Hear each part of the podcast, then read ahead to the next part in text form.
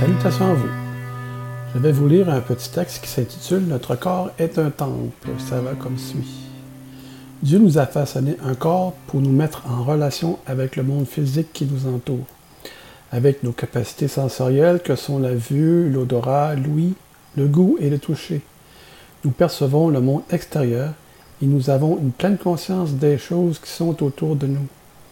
Quasiment rien dans ce monde visible n'a de secret pour nous parce que nos sens plus ou moins aiguisés nous les font découvrir.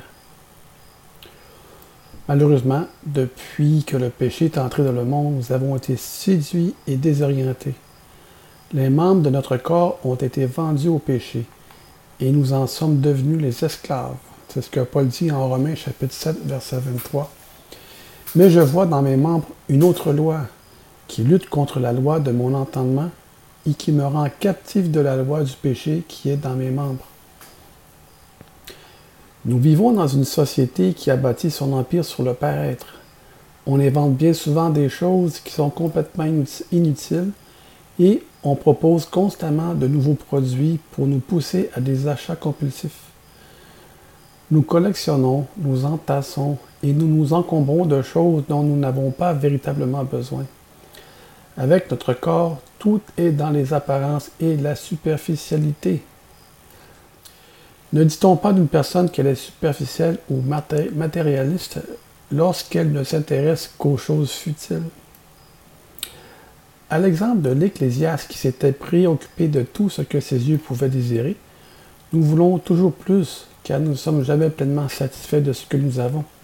Ecclésiaste chapitre 2 verset 10 Tout ce que mes yeux avaient désiré, je ne les ai point privés. Mais après avoir goûté à tout ce que le monde pouvait lui offrir, le sage tire la conclusion suivante. Chapitre 1, verset 14. J'ai vu tout ce qui se fait sous le soleil, et voici, tout est vanité et poursuite de vent. Malheureusement, nous avons été aveuglés à cause de notre cécité. Notre corps tout entier est entraîné dans les ténèbres. C'est ce qu'on peut voir dans Luc, chapitre 11, verset 34, où il dit, ton œil est la lampe de ton corps. Lorsque ton œil est en bon état, tout ton corps est éclairé. Mais lorsque ton œil est, est en mauvais état, ton corps est dans les ténèbres. C'est les paroles de Jésus, notre Sauveur.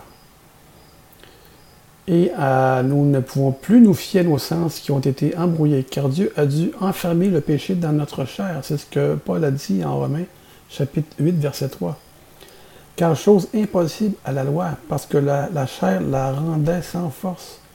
Dieu a condamné le péché dans la chair, en envoyant à cause du péché son propre Fils dans une chair semblable à celle du péché. C'est un sacrifice qui a été nécessaire pour le salut de notre âme. En Romains chapitre 8, verset 10, il est dit encore, Et si Christ est en nous, le corps, il est vrai, est mort à cause du péché, mais l'esprit est vie à cause de la justice. Notre corps tenait une place de servitude à l'origine, mais à cause du péché qui a pris le pouvoir et qui nous impose ses lois, nous sommes devenus ses esclaves. Paul, en Romains chapitre 6, verset 12, dit que le péché ne règne donc point dans votre corps mortel et n'obéissez pas à ses convoitises. La solution de Dieu au problème du péché a été l'envoi de son Fils, Jésus, pour mourir à notre place sur la croix du calvaire. Et maintenant, pour sortir de la soumission de notre corps mortel, nous devons le livrer à la justice de Dieu. En Romains chapitre 6, verset 9, Paul déclare, Je parle à la manière des hommes à cause de la faiblesse de votre chair. De même donc que vous avez livré vos membres comme esclaves à l'impureté et à l'iniquité, pour arriver à l'iniquité, ainsi maintenant livrez vos membres comme esclaves à la justice, pour arriver à la sainteté. Dieu veut que nous, fassions, le sacrifice de nos désirs et de nos envies pour nous donner entièrement à lui. Romains chapitre 12, verset 1.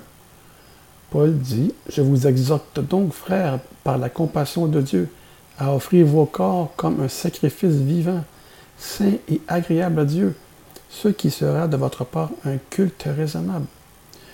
Le culte raisonnable pour nous, c'est d'offrir notre corps en sacrifice saint, agréable aux yeux de Dieu.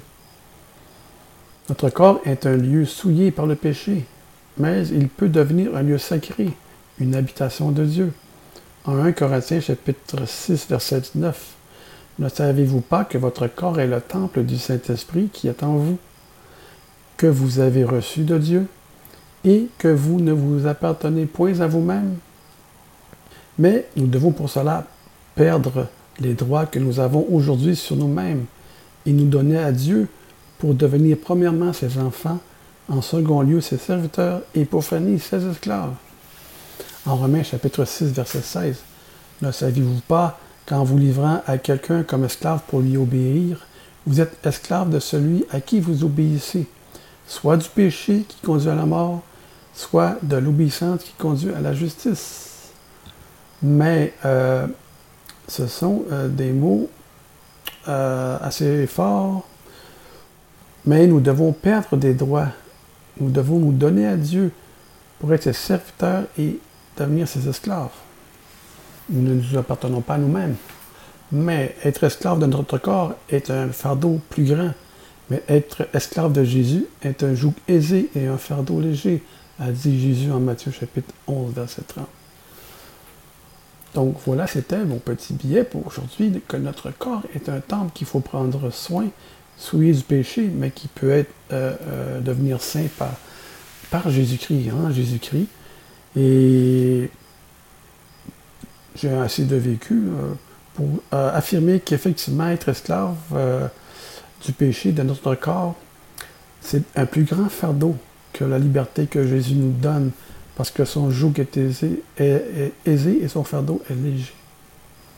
Sur ce, je suis très heureux d'être esclave de Jésus. Dans la liberté, la joie et l'amour, son fardeau est léger, mais vraiment, surtout hors des religions. Sur ce, je vous dis soyez tous bénis